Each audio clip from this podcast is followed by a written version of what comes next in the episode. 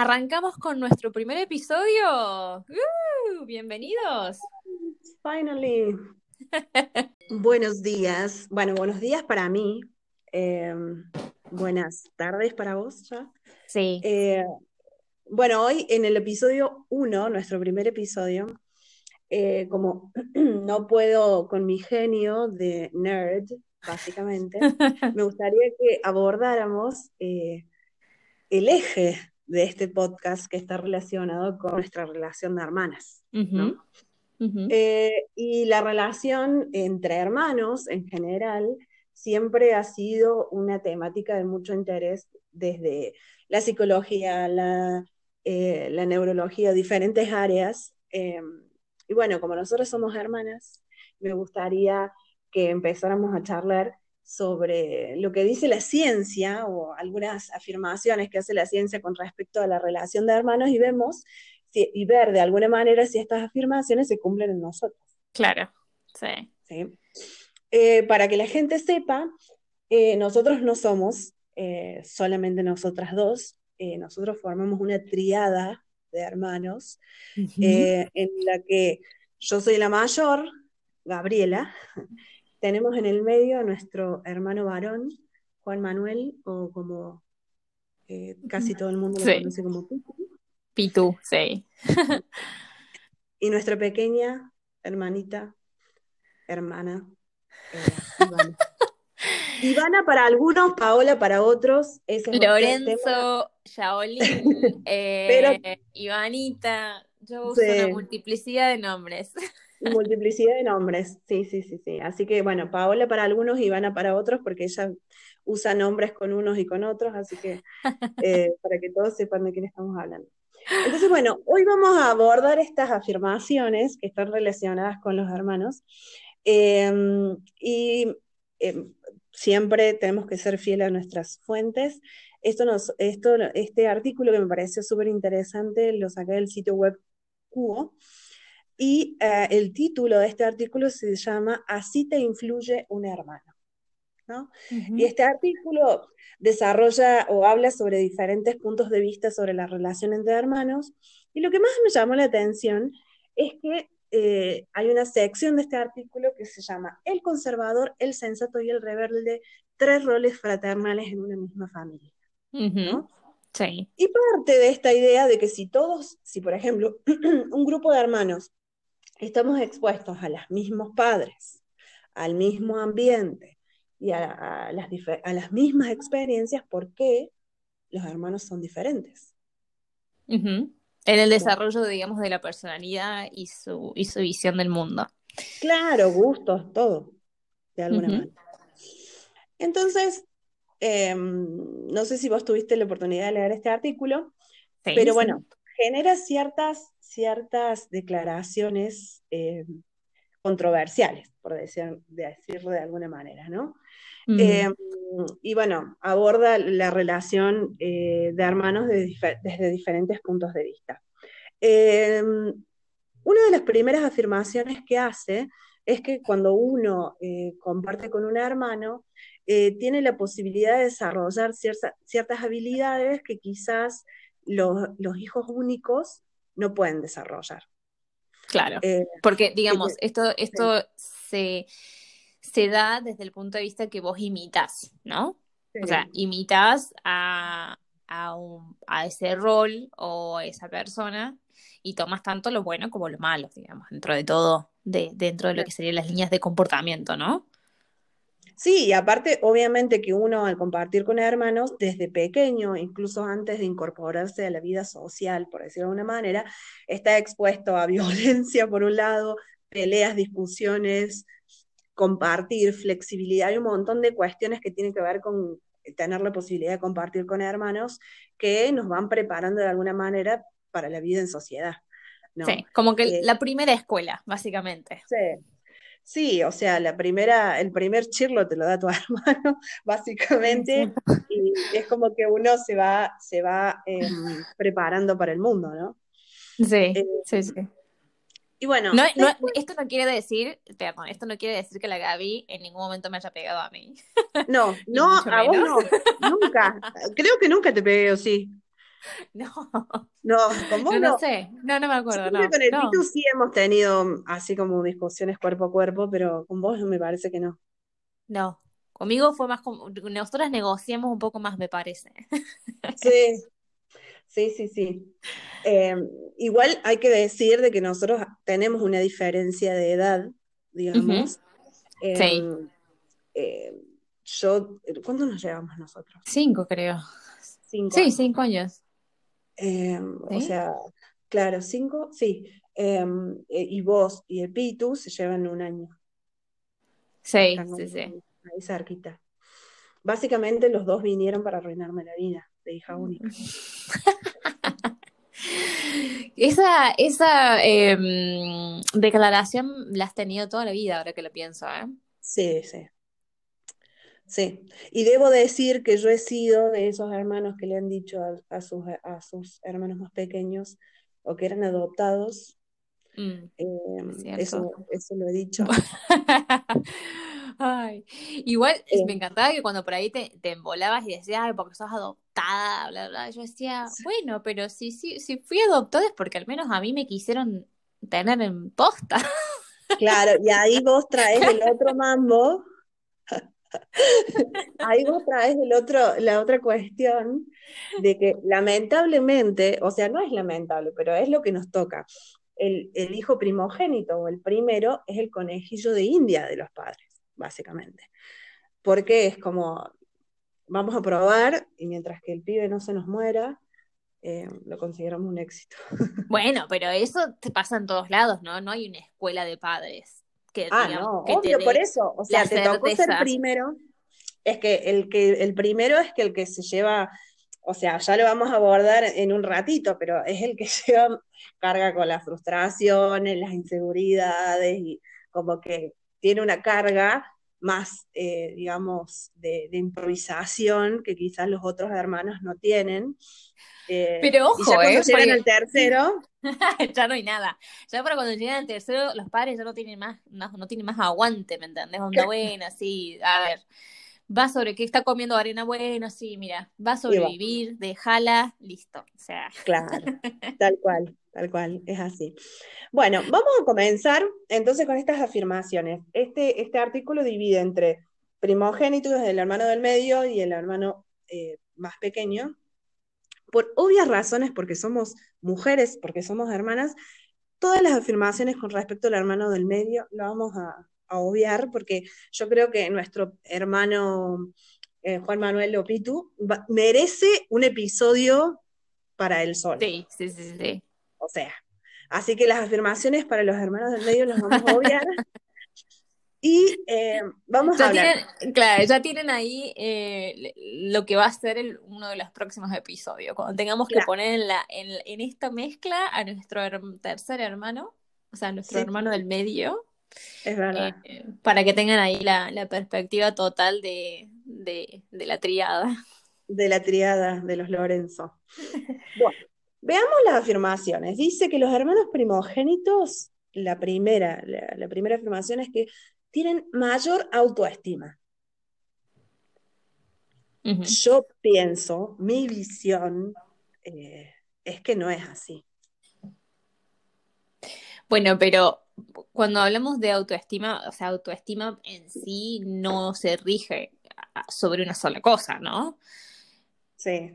Em, que, por es, el conjunto. Entonces, mm. depende, por ejemplo, dentro de tu visión, lo que vos eh, estás eh, estipulando como autoestima o que autoestima igual a qué significa dentro de, dentro de, digamos de, tu perspectiva para que ahí puedas decir ok no creo que esto necesariamente sea así Claro, porque en mi caso, por ejemplo, autoestima sería decir, a ver, yo soy la mejor de los tres hermanos, o yo soy la mejor, en y no, digamos, no. Bueno, ¿ves? Pero creo tener Dale. No, que no creo tener yo, digamos, eso. Sí, a ver, si hay algo que a mí me caracteriza es la humildad. bueno. Acá concluye el episodio 1. a ver, para mí, para mí, autoestima no, no necesariamente significa que tengas que ser mejor eh, que algo, que, o sea, que alguien más, o algo que algo que alguien más está haciendo, ¿no? Porque ahí es como más ponerte en una situación de que te comparas con alguna otra persona o a una otra, otra situación o contexto. Me parece que la, la, parte de autoestima es, eh, al menos para mí, o por otro lado, ¿no? De cómo vos te sentís con vos misma y con tus logros en relación a, a, la, a la propia, por así decirlo, escalera de metas que vos misma te pones. Entonces, claro, eh, la posibilidad de decisión, por ejemplo, cuando tuviste que elegir, eh, te doy el ejemplo, cuando tuviste que elegir sobre qué querías estudiar, eh, si no tuvieses autoestima como para poder darte cuenta de las cosas que te gustan o no, o cómo tuviese, o cómo te querías construir a tu yo del futuro, podrías haber sido realmente influenciable o moldeable para haber estudiado o no estudiado o haberte dedicado a algo completamente diferente que tal vez no sea tu pasión.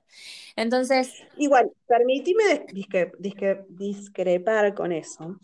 Y eh, digamos, esto está unido diga, quizás a la segunda afirmación que dice que los hermanos primos, los hijos primogénitos son más conformistas y conservadores.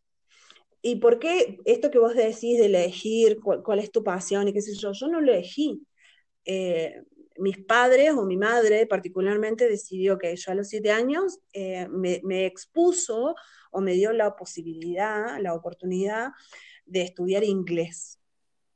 Yo me encontré con una, con una profesora de inglés que, con la que me sentí súper identificada, con la que crecí, con la que terminé trabajando y con la que tuve una relación constante casi de día de por medio durante 11 años. Y eso fue lo que terminó en desencadenar que en mi cabeza, en mi mindset, no había posibilidad de que yo eligiera algo que no estuviera relacionado con el inglés. ¿Se entiende? Entonces, yo, Gabriela Lorenzo, la, tuve la, la digamos, la, la exposición por parte de mis padres al inglés. Y, como que eso para mí me marcó para que yo definiera después mi profesión eh, hacia ese rumbo. ¿Me entendés? Entonces, qué sé yo, en ese momento fue eso lo que yo elegí, pero en función quizás también de lo, a lo que yo estuve expuesta. Bueno, pero eso te va a pasar en todos los ámbitos, ¿no? O sea, uno va eligiendo en relación a las oportunidades que se te presentan eh, y de cómo, o sea, vos puedes tomar esas, eh, esas oportunidades y moldearlas también a tus decisiones. Pero lo que me voy es de el hecho de vos pasaste cuando, cuando estabas estudiando inglés, de, eh, por ejemplo, de ser estudiante a, a, crecer en tu rol como profesora después en esa misma academia. Entonces, todos esos mm, estamentos que fuiste logrando fuiste lográndolos vos, entonces sí tenés, eh, me parece a mí, o al menos como yo te veo eh, a vos, que sí tenés esa autoestima porque sí crees en tus capacidades y en lo que puedes lograr.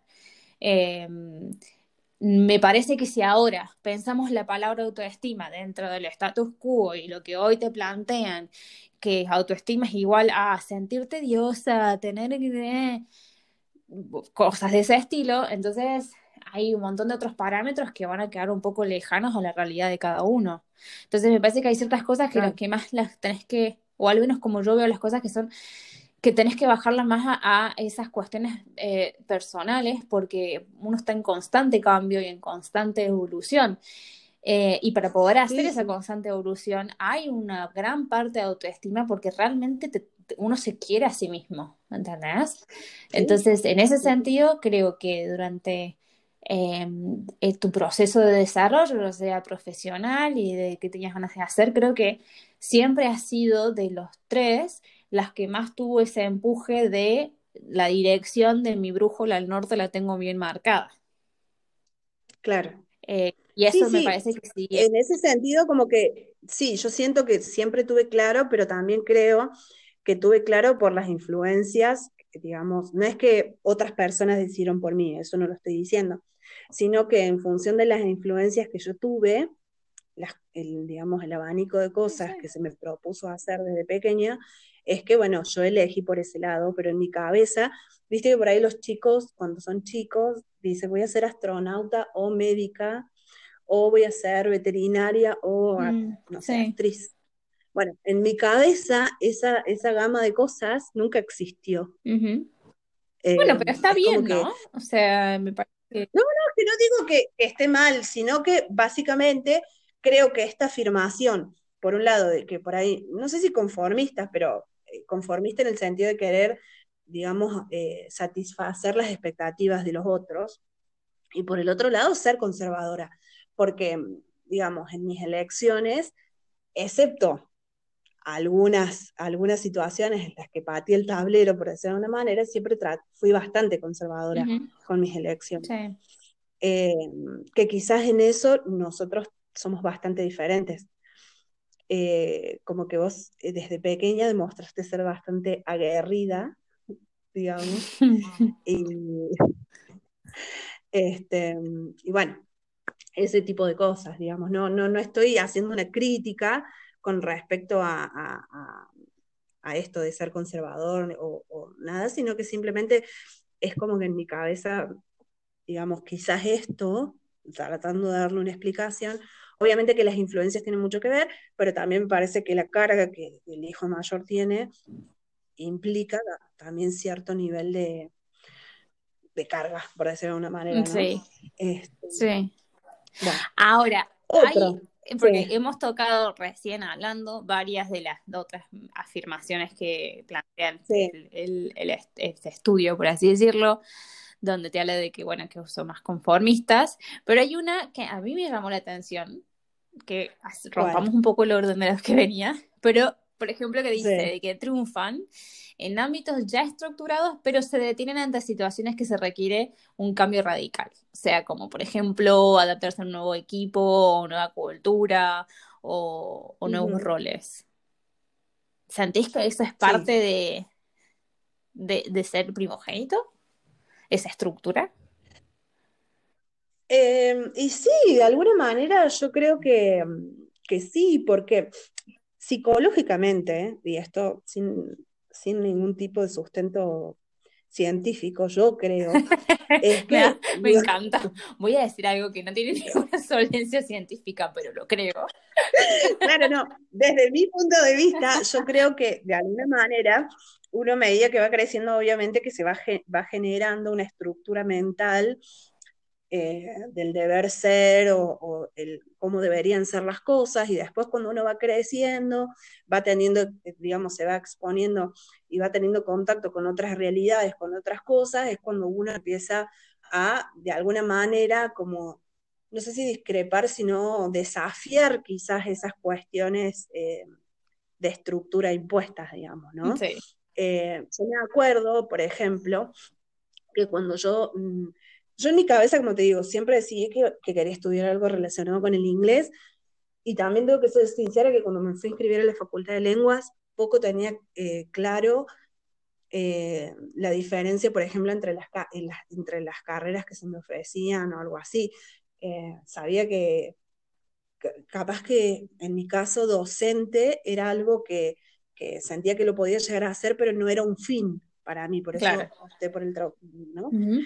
Pero yo recuerdo una charla con nuestro padre, con Juan, eh, donde él me planteaba en, estos últimos años de la secundaria que si yo quería ser plata o si yo quería triunfar, por decirlo de una manera, tenía que ser contadora. Ajá. No sé por qué, pero bueno, ese, ese era como, eh, capaz que en su estructura pensó que yo tenía que estudiar ciencias económicas. Y bueno, ahí sí yo tuve que imponerme de alguna manera y yo, eh, como que, viste que cuando uno elige la carrera universitaria es la primera decisión eh, que uno toma como adulto, de alguna manera, ¿no? Y lo que determina eh, lo que uno va a terminar siendo la profesión que uno elige. Entonces, si bien fui bastante estructurada y me adapté, tuve que tomar decisiones y hacer cambios. Sí, em, sí, sí. Pero, por ejemplo, en este particular, ponele, fue un proceso largo, pero ponele, en esta afirmación de que como, como que tu personalidad es bastante estructurada, si hay una situación que requiere que te tengas que adaptar rápido porque hubo un cambio radical, ¿crees que te hace como que te detenes y sos más eh, como que no te adaptas tan rápido y, te requiere un nivel de estrés enorme poder tomar ese cambio. Eh, o, lo ves más como que, ok, sos estructurada, pero si hay un cambio radical que sucede, lo podés hacer.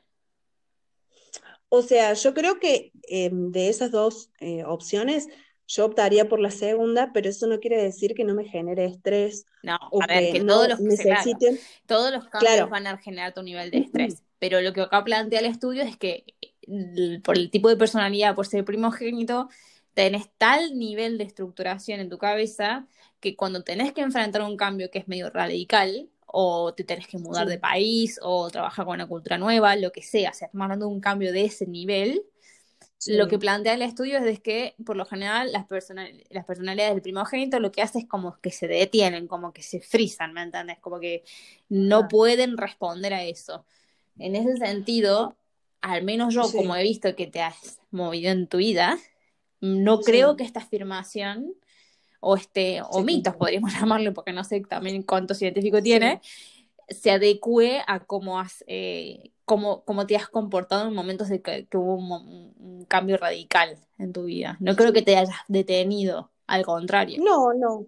No siento que por ahí sí me ha tenido que tomar mi tiempo. A ver eh, yo también por mi personalidad, yo tengo una personalidad bastante fuerte, no sé si vos te habrás dado cuenta en, este, en esta vida que hemos compartido.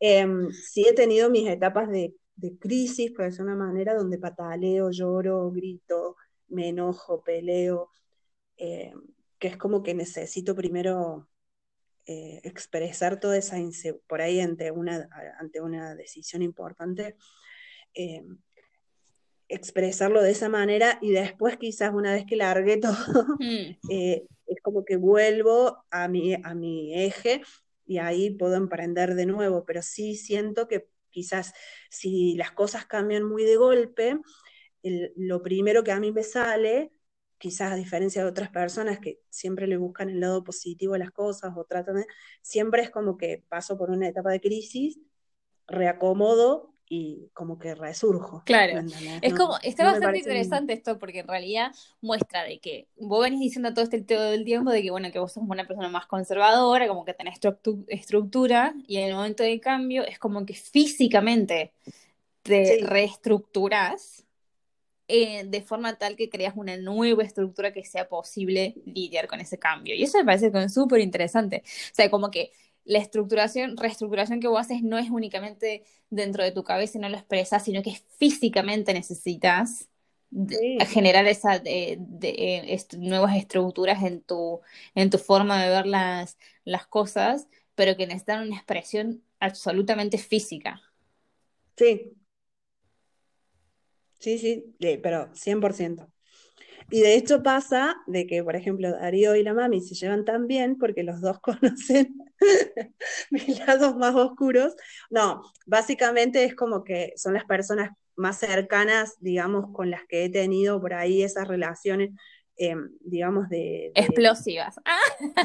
claro, de explosión o de choque o lo que sea, y que, bueno, obviamente me aman y, y han compartido un montón de cosas conmigo, pero bueno, ellos también se entienden tan bien ellos porque conocen esos dos lados míos, por decirlo de alguna manera, ¿no? Sí, sí. Este, y yo creo que a esta altura, Gaby, ya no queda opción tampoco, ¿no? O sea, como que ya ganaste de cansancio, mami. Es verdad, es verdad. Eh, bueno, vamos a, a, ver, dejemos de hablar un poquito de mí, porque, digamos, hay otras, hay otras afirmaciones con respecto a los hermanos más grandes que habla sobre ser dominantes, autoritarios y esas cosas que yo no creo que, valga la pena. O sea, sí, sí, esas son así como click. O sea, ni siquiera la pusimos a discutir porque eso es al 100%.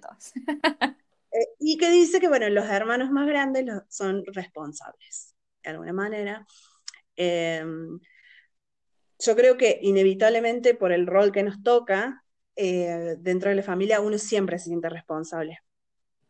Eh, cuando éramos chicos, y, eh, típico que vos salís con tus hermanos y eh, como que el más grande es responsable de que no le pase nada a los otros, digamos, y que, eh, bueno, eso siempre, como que siempre, vos cuida a tu hermano, vos, viste, venía con la cola atrás, eso es como, siempre fue forma parte del hermano más grande siempre, ¿no? Se van sumando los hermanos y la responsabilidad que trae. Eh, eso, y yo me acuerdo con respecto a esto de ser responsable de los hermanos más pequeños, de lo diferente que fue cuando, por ejemplo, vos entraste a la secundaria, porque fuimos a la misma, al mismo cole, y cuando el pito entró, o sea, es como que eh, es diferente, digamos, las sensaciones fueron diferentes, pero sí uno siempre se sigue sintiendo responsable y yo creo que hasta el día de hoy, cada vez que... Sí, encima, claro, porque cuando vos te recibiste del secundario, sí. ese fue el año que yo entré, pero entonces no, pero no compartimos ese año. No, no, no, no, después entraste. Claro. O sea, técnicamente, técnicamente no compartimos el secundario entonces. Claro, no. No. Es verdad, verdad. Lo compartí con el pito, brevemente. Y traumada quedaste. Eso va a ser otro episodio, gente, porque. Tantos años forjando una, una, ¿cómo se dice? un buen nombre para la familia. Un buen nombre, un renombre. Buen nombre, pero a ver, a ver, que creo que yo ahí la remonté un poco, porque el profesor que decía Lorenzo y era, ay, no, otro Lorenzo, y era como, no, soy yo, hello. y quedó ahí más tranquila cosa. Creo que el legado ahí, lo, lo, pude levantar un, un cachín. Sí. Bien, veamos ahora cuáles son las afirmaciones para los, para los benjamines, para los pequeños. Para los babies. Eh, para los babies, para, para el último para el, último eslabón de la cadena. Dice que su crianza transcurrió en la necesidad de crear su propio lugar y esto les prepara para el riesgo. Mm. Em, supongo que eso de que dice que la necesidad de crear su propio lugar es onda, ya hay, por ejemplo, en nuestro caso ya había dos personas, dos hermanos más grandes que tenían establecido su lugar, entonces viene el tercero y necesita buscar, a ver, yo también existo, yo también estoy. Claro. Supongo que tiene que ver con esto. ¿Vos sentías que tenías que...? Vos sabés que en realidad, digamos, en, en, en cierta parte sí se da esa situación. Porque y esto llevado a, no digo que se dé así en todas las situaciones y en todos los hogares, porque cada hogar es diferente, pero al menos lo que pasaba entre nosotros es que, por ejemplo, los adultos estaban ya más o menos divididas su atención en, las, en, en vos y en Pitu, pone. Entonces, eh, con vos durante mucho tiempo también estuvo la ayuda de nuestra abuela, como que, viste, bueno, Gaby es igual a abuela y, y por ahí la mitad de la atención de la mami, ponele. Eh, y el Pitu, que el Pitu tiene una personalidad que demanda mucha energía, creo que lo copó el otro lado. Em, entonces, em, por ahí sí se, se daba, al menos mm, como yo lo veo, las situaciones en las que eh, había mucha atención a los cambios que vos estabas pasando, porque estabas, cuando no estabas entrando en la preadolescencia, eras adolescente, y cuando no era eso, era eh, finales del secundario, y Pitu tenía toda esa intensidad, entonces es como que siempre quedó un poco más rebajado y, ya, y nuestra abuela estuvo durante mucho tiempo con nosotros, pero después en momentos claves por ahí fue cuando ella fallece, entonces es como que hubo un cúmulo de mucha energía entre vos y Pitu que había que gestionar eh, y no tanta energía como para ver qué pasa en el tercer, para la partecita. no que me estoy poniendo en víctima, ni mucho menos. Pero como que sí, fue como que se da la, se, se, tiene esa sensación de como que, bueno, a ver, mis, mis viejos estaban demasiado ocupados con ustedes dos, digamos. Claro. Eh, sí, yo, mira, yo recuerdo cuando, eh, porque, digamos, yo recuerdo claramente los nacimientos de los dos. Primero porque yo ya era grande, digamos, eh, pero más allá de eso, eh, hay una, hubo una gran diferencia, es que, bueno, ya hablaremos de Pitu, venimos anticipando tanto que esto va a tener que ser pronto. Sí. Eh, nació prematuro, tuvo internado mucho tiempo, entonces como que para mí fue un, trastorno a mi vida de hija única pasar a no tener a mis papás porque tenían que estar en el hospital todo el tiempo. dormir en la casa de la vecina, Bueno, muchas son situaciones, digamos, que son parte de esa situación extraordinaria también, ¿no? exactamente. Sí, sí, sí, sí. Eh, bueno, era lo necesario, lo que se tenía que hacer en ese momento, porque había, obviamente, las prioridades eran, eran esas, no, pero cuando vos naciste, yo no recuerdo el momento en que naciste, ni recuerdo el momento en que te trajeron a casa, pero sí recuerdo que no podía dormir ninguna noche durante muchos meses desde que vos llegaste a casa porque llorabas un montón. Sí. que todo el mundo... yo, creo que, yo creo que tenía como una reserva extra o algo, porque yo por ahí también me acuerdo de ciertas situaciones pasadas y digo, qué manera de llorar, hija de Dios creo que me saqué las lágrimas, vos sabés, porque ahora como que por ahí también me tenés que empujar. Ahora ya no lloras tanto. me tenés que empujar para que me, caiga una lágrima. A no ser que vean algo emocionante de una película, eh, alguna gilada así, y me caigo un lagrimón. Pero sí, sí me acuerdo que sí lloraba bastante, para todo era un llanto. Qué paciencia, era de boluda, ¿no? Qué paciencia que me has tenido, mi hija. sí, era como que el, el, el, yo era tu manera de expresarte, no sé. Bueno, pero que... yo creo que debo haber leído, haber, viste cuando uno dice que está esas situaciones de que uno lee la, la habitación, viste cuando lees la habitación y puedes no, por ahí leer la vibra que hay, las tensiones, qué sé yo, y yo creo que esa, esa era la, mi forma de, poder dar alerta a estoy presente acá. Denme media bola, gente. Hello. Eh... pero sí. Sí, bueno, pero, pero por ahí también a mí me pasó que eh, yo ahora tratando de recordar, sí me acuerdo de ciertos momentos que hemos compartido así de, chicos, o no sé, cuando nos íbamos en carpa, o bueno, todas esas cosas, pero por ahí eh, una de las cosas que yo recuerdo más, eh, ya vos estabas más grandecita cuando nos fuimos de vacaciones juntas, ¿te acuerdas? Sí. Sí, sí. A San Bernardo, ¿no? Bernardo, sí. Que ahí, y esto lo voy a atar con eh, eh, la, segunda afirmación que dice que son más flexibles y abiertos a nuevas experiencias. Eh, que en, ese viaje yo ya estaba trabajando, yo estaba en tarjeta de trabajo, ¿tenías cuánto? ¿16? Sí, por ahí. La verdad no me acuerdo, pero sí, fue como para esa época. Sí, em, y claro, y vos estabas en pleno eh, de querer salir, querer conocer, y bueno, eh, fue un re lindo ese viaje. Sí, sí, sí. Yo creo que, bueno, que vos sabés que ese fue uno de los viajes que a mí, digamos, la verdad, mirándolo hacia atrás, fue el, el momento que a mí me marcó ponerle eh, esta, esta como esta cuestión media mía o media necesidad de, de moverme mucho y de viajar. Porque es más, me acuerdo así, pero no me acuerdo puntualmente de todo el viaje, pero me acuerdo, por ejemplo, de una charla que salimos una noche y que había un lunón gigantesco y nos mm. sacamos una foto. Eh, y estábamos ahí en la, en la costa eh, y fue como, oh, y si vamos todo derecho por acá, salimos a África, ¿viste? Cuando decís. Y, esa, y eso para mí fue como, ¡pum! Esto es lo que yo tengo que hacer, ¿me entiendes? o sea, yo, me, o sea, e, esa necesidad de, la, de, buscar otras culturas, otros sabores, otras eh, comidas y qué sé yo, eh, creo que fueron, creo que el puntapié, digamos, ah, fue fue ese, ese viaje y saber qué se podía hacer, ¿me entendés? Saber que, que no había que, no sé, poner muchísima plata, ni mucho menos, sí, había que invertir y todo lo demás, pero que era algo que era posible hacerse Em, y creo que sí, que eso fue una de las cosas que fue como clave, ¿no? Para esta cuestión de, de, estar abierto a nuevas experiencias, ser un poco más flexible en algunas cosas. Sí. Sí, sí, y bueno, y ahora estoy recordando que em, no fue nuestro único, nuestra único viaje juntas. No, porque después hicimos una mina clavero también. También fuimos a mina clavero, es verdad. Que ahí se sumó la abuela un par de días. Sí.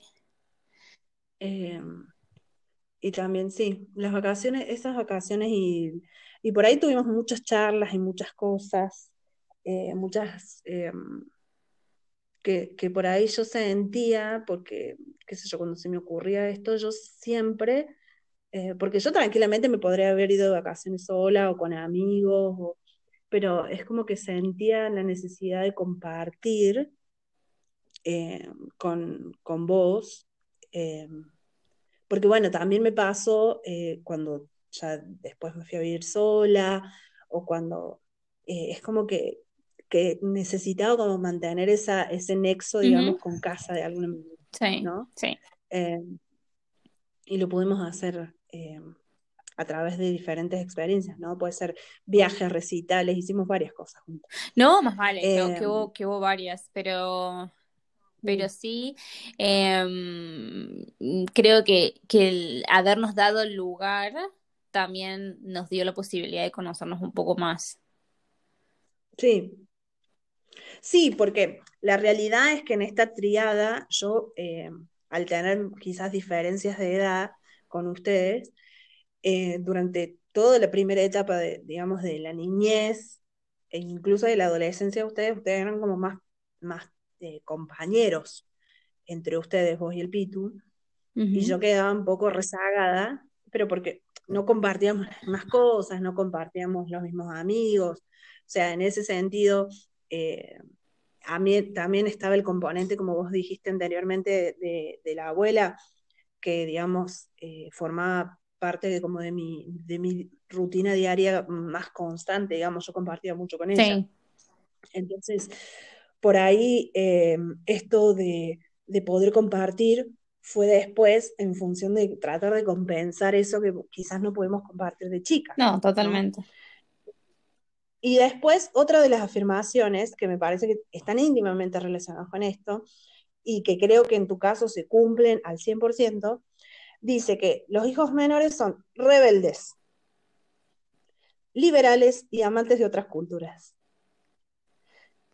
Em, y en tu caso, me parece que las tres cosas, las tres características se cumplen a rajatabla, digamos, porque vos tuviste como el bichito de, de estas ganas de conocer y de viajar y de hacer otras cosas desde bastante sí, Eso es cierto. Nunca me voy a olvidar que siempre le decía a la mami, pero de súper chica, creo que debe haber tenido, no sé, 10, una cosa así, que yo le decía, un día de estos voy a agarrar una mochila y me voy a ir y voy a viajar y no me van a ver más el pelo. pero, pero sí, creo que, mm, pero creo que más o menos todo se va relacionando con todo, ¿no? Creo que esta cuestión de, de por ahí esa búsqueda de espacio y esa búsqueda de esa, de esa presencia en el que eh, podía ser como por ahí también identificada o identificable en cierto punto, ¿no? En estas cuestiones de la, en, nuestro nexo familiar y con la extensión de nuestros tíos y demás. Em, creo que también era esta cuestión de que, como te decía antes, vos y Pitu tienen como personalidades muy fuertes y eran muy distintos. Entonces había ciertas cosas que los súper identificaban, eh, mientras que en mi proceso de crecimiento, qué sé yo, es como que fui más del observador o incluso viendo hasta qué punto, a ver, esta semana está cagada, ¿me entendés? Listo, yo puedo hacer lo mismo si voy por la derecha y hago la curva y la negocio así, consigo lo mismo. Em, y creo que el hecho de esta parte de, de, de poder ser más suelta en ciertas eh, en ciertas cuestiones, como por ejemplo, no, no sé, eh, no estresarme demasiado con el típico, debería ser a esta edad tal cosa, vos deberías ser como tal, vos, Creo que en ese, en, ese proceso fueron cuestiones que, que sí, que indudablemente dije, esto no me rompa la bola, porque acá no va a pasar esto. Eh, y hasta hoy en día por ahí son ciertas cuestiones de que nadie lo, o sea, que por ejemplo, que no sé, que papi me diga, ¿y cuándo vamos a tener el nieto? Y yo lo miro como diciendo, mm, cuando vuelvan los dinosaurios y el sol salga por el oeste. Claro. Em, pero, pero sí, sí, coincido ahí también de que esto de, de, de estar en otras culturas y demás, bueno, y hace que, hace, que, sea el hecho de que hoy por hoy hace tiempo que dejé Argentina y no he y estoy un tiempo viviendo en un lugar y me muevo al siguiente y, así. Así que, claro. pero sí, eso sí, eso sí también te lo doy. No, es que sí, pero aparte, como te digo, desde chica vos demostraste como siempre el interés. Em, por, por otras cosas, por, por vivir diferentes experiencias y qué sé yo, pero también fuiste rebelde y desde chica como que plantaste eh, tu postura, en el sentido de, qué sé yo, no sé, estabas estudiando inglés y, llegó un punto que dices, no quiero estudiar más. Eh, o, no sé, tuviste otras cosas también que fuiste haciendo, otras actividades, eh, que también hicieron que vos fueras tomando decisiones que, me parecieron súper, súper eh, valientes para la, para la poca edad que tenías, ¿no? Sí. Em, y también recuerdo, no sé si vos te acordarás de una charla que, vos que tuvimos nosotros cuando vos estabas en el último año de la secundaria, donde tenías que definir eh, qué ibas a estudiar. Ay, sí, me acuerdo. Hija de puta, me dijiste, vos deberías estudiar periodismo para hacer periodismo rosa. Todavía me acuerdo de eso. ¿Y qué estudiaste? Periodismo, pero no terminé haciendo eso, pero no terminé haciendo periodismo rosa, así que no tengo ni idea qué usa la Pampina en, no sé, dame como un evento, no sé, los Oscars, no, ni siquiera son los Oscars en Argentina, qué bueno, no sé. No. yo lo que sí sabía eh, era que, que, algo con la comunicación tenía que ser, porque yo no me imaginaba ni que vos fueras no sé, ingeniera, ni médica, ni nada, viste, que sea duro. Vos necesitabas algo que te diera, que te diera la flexibilidad suficiente como para que vos puedas eh, expresarte, digamos. Y yo sentía que sí, que algo de las humanidades tenía que ser. Eh, y, qué pensás vos sobre esa decisión que tomaste? No, sí, creo que sí se adecuó eh, es más, me acuerdo cuando fuimos a, a, la, a la universidad, al campus, digamos, y estaba la escuelita, que ahora no sé, no, no, creo que se llama más la escuelita, la ESI. Eh, y, y, nos habían dado un panfleto, ¿te acordás? Donde estaba ahí eh, la, más o menos y uno de tus, una de tus observaciones fue como, ay, qué hippie, o Jesús, no sé qué dijiste, nos vino a dar un panfleto Jesús, porque el chabón era como pelilargo, qué sé yo. Em, pero sí, yo creo que una de las, eh, por incluso en el secundario, por ejemplo, las, las materias eh, como ponerle historia o los movimientos culturales y esas siempre fueron algo que me resultaba muy fácil hacer. Eh, y sobre todo cuando que había que debatir alguna cuestión sobre política, eras, se me iba se me iba 40 minutos la exposición, ¿me entendés? Cosas así. Eh, habré estudiado en la en comunicación social en la, en la ESI, creo que es una de las cosas que sí, tengo muy buenos recuerdos. Eh, hoy por hoy, digamos, para, para lo que yo hago, sí, obviamente ejerzo en cierto punto la, profesión, pero bueno, no, nunca me terminé tampoco de meter demasiado para la parte del periodismo, que esa es la lógica que por ahí eh, se enseña en la, en, la, en la facultad. O sea que al fin y al cabo estuvo súper bien, pero cuando ya me quisieron amoldar demasiado de que tenía que escribir para página 12, por ejemplo, dije, mm, no, actually, me voy para otro lado. Claro. Eh, y ahora le vendo el alma al diablo haciendo marketing, pero bueno. Em, eh, pero, pero sí, no, la verdad que este estudio ha sido bastante interesante, creo que muestra ciertas cosas. Yo, es más, cuando me lo pasaste para empezar a verlo, la verdad que yo dije, ah, bueno, estos son, viste, como los típicos mitos, así, viste, que son como, como cuando te leen el horóscopo, así que te dicen, no sé, Scorpio tiene la personalidad, tú, tú, tú, pero la verdad que después de, de, hablarlo y demás, te va, es tal cual, hay ciertas cosas que, que por ahí diría, mm, no tanto, pero de momento las descripciones, eh, como, como ha pintado cada personalidad, eh, están bastante bastante cercanas, digamos, a, a lo que somos. Sí, o somos bastante estándar. Sí, esa es lo otro, qué eh, cagada. Mañana voy y me revelo con todo el mundo. Bueno, y hay una, hay una de las, de las afirmaciones con respecto a los hermanos más chicos que dicen que son hábiles en la negociación. Y me parece que también, también, en tu caso, se cumple al 100%. Nosotros en nuestra familia somos una familia pequeña, digamos, eh, de tres hermanos, papá y mamá, pero bastante, bastante explosivos a la hora de las discusiones o a la hora de, mm, establecer nuestro punto de vista. Y vos desde chica y hasta ahora ah, grande, siempre te planteaste como muy mediadora ¿qué querés que? Pero boluda, ¿qué querés? Si en cualquier momento ustedes saltaban y se, no sé, se tiraban con un plato, más o menos, cuando se les ponía algo. A alguien había que, había una que tenía que tener un paño frío, más o menos, si no los perdía. Claro. Sí, sí, sí, sí. Y bueno, y vos eh, sos la que, bueno, se pone en el medio de todos y que con, sin gritar y con un toro de voz firme, es como que mm, real, funciona de alguna manera como una negociadora, una mediadora en el medio de todos nosotros, ¿no? Sí. Eh, eso, se cumple eh, en tu caso. Sí. Que no quiere decir que no tenga carácter, porque me he embolado a veces. No. pero no. son muy poco frecuentes. O porque no vivimos juntos, entonces por eso. Claro. Bueno, igual ese es un tema que, digamos, avanzaremos eh, a medida que vayan avanzando los episodios, pero obviamente cuando uno convive hay ciertas cuestiones que vive en la diaria que cuando uno está a la distancia no las, no las vive, entonces como que de alguna manera eh, yo creo que la distancia potencia las cosas tanto buenas como malas de la relación, ¿no?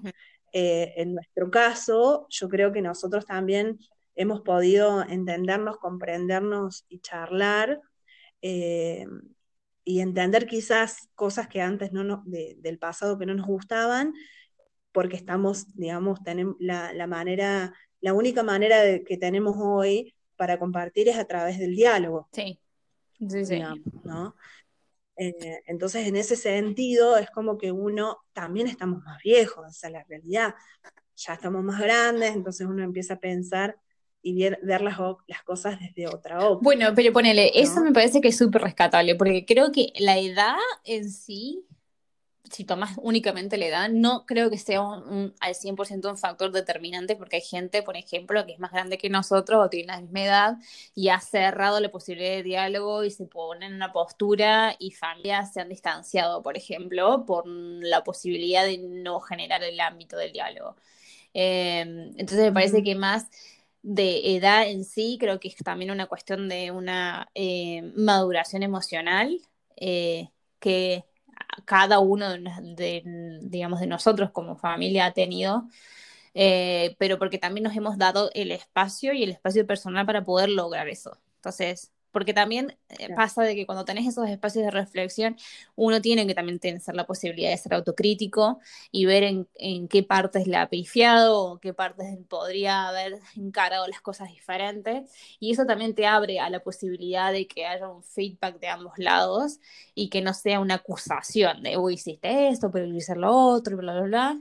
Así que creo que Em, el hecho que también no, no, no vivíamos, pero en realidad que no vivíamos juntos, ponele... Eh, claro, exactamente. Em, pero creo que sí, una de las cosas que siempre o, o, la mayor tiempo, el mayoría del tiempo hemos tratado de hacer es buscar ese espacio. O sea, yo sé que, por ejemplo, Gaby, yo a vos no te puedo hablar cuando vos estás con todo el culo en norte, ponele. Entonces yo te dejo, te dejo, ya se le va a pasar, pero cuando te más o menos te centraste, sé que tengo ahí la posibilidad de sentarme con vos y decir, che, mira, ¿qué pasó? no charlemos. Porque también sé que va a estar más perceptivo. Entonces creo que siempre nos hemos tratado de encontrar el punto en el medio para tener un buen timing para decir las cosas. Eh, sabiendo cómo es el tiempo y la visión del otro, para que el otro también le decante algo, ¿viste? A ver, que hubo momentos que, no sé, nos hemos explotado los tres y no de la mejor forma. Sí. Em, pero han sido las excepciones, ponele. Entonces siempre hemos priorizado un poco más el, che, a ver, juntémonos un segundo, charlar qué pasó.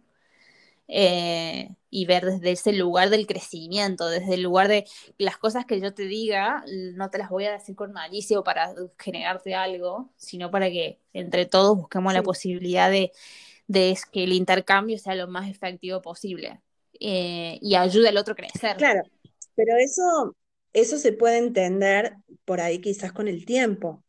Eh, obviamente que cuando uno está inmerso en una situación de conflicto o lo que sea, quizás no entiende que el otro me está diciendo eso porque me quiere, porque quiere lo mejor para mí o porque me quiere ayudar o porque entiende lo que estoy pasando.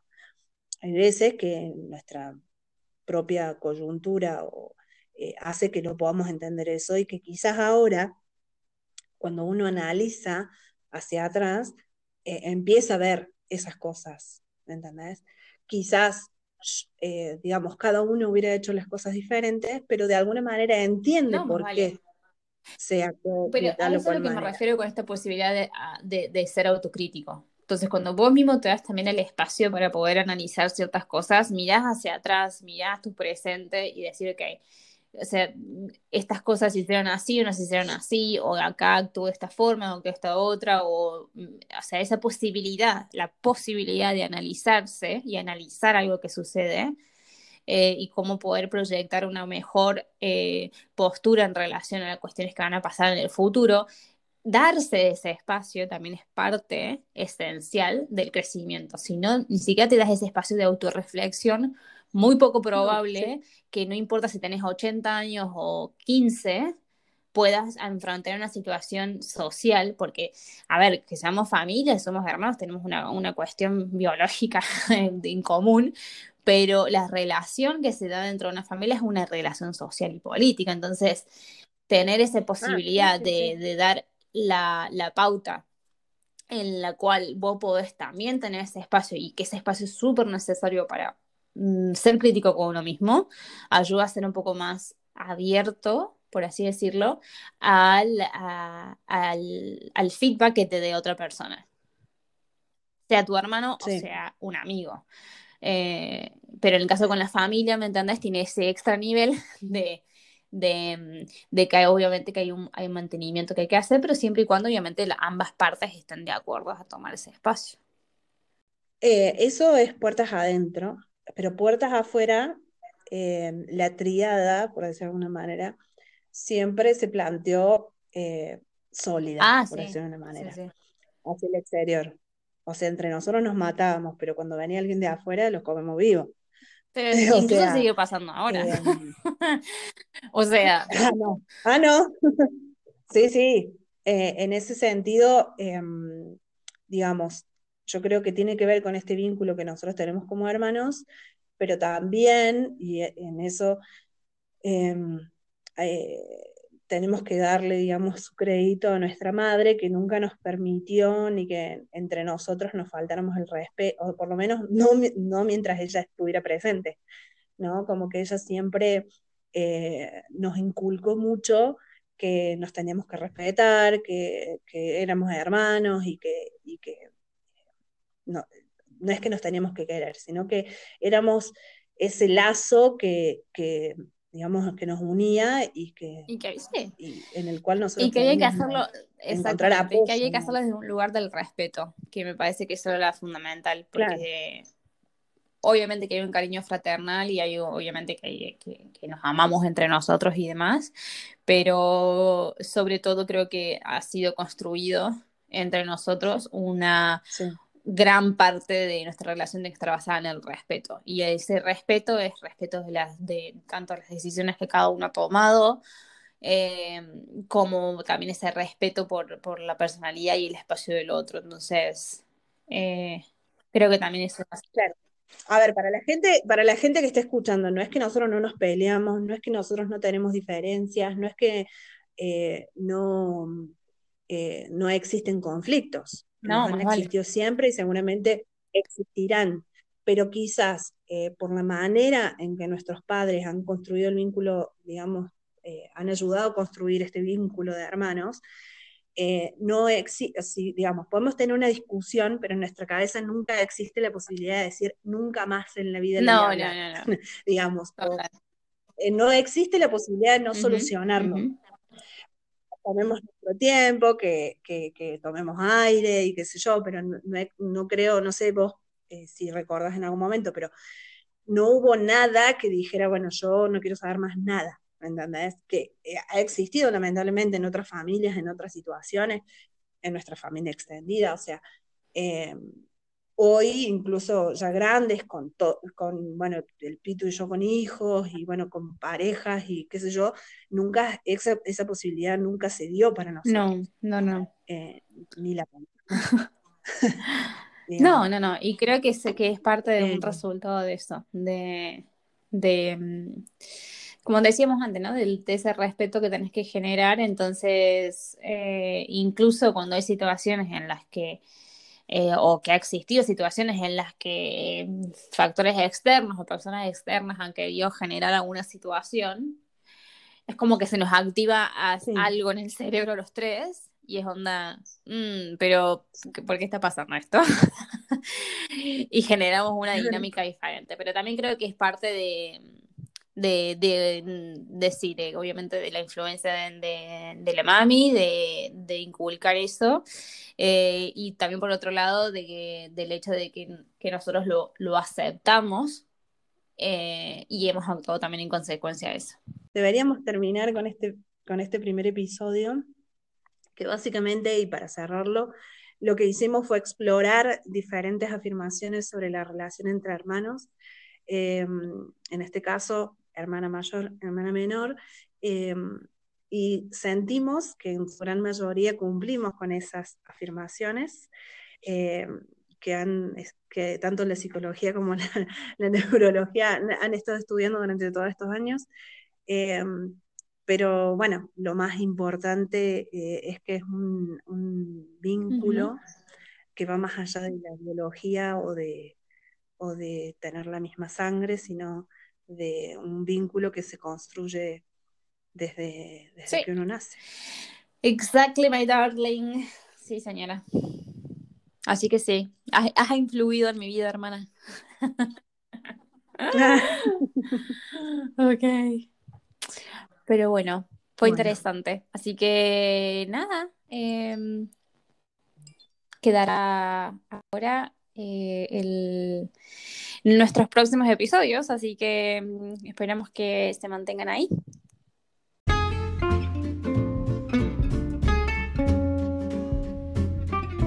Las Lorenzo Hermanas y Mates es un podcast quincenal en el que no solo hablaremos de nuestras vivencias y experiencias, también vamos a charlar sobre temas culturales, roles y en nuestro aprendizaje. Nos podés encontrar en Instagram como Las Lorenzo Podcast y recordar seguirnos, comentar, compartir y darnos tu rating en nuestras plataformas de podcast. Spotify, Apple Podcast, Anchor y Google Podcast. Nos vemos.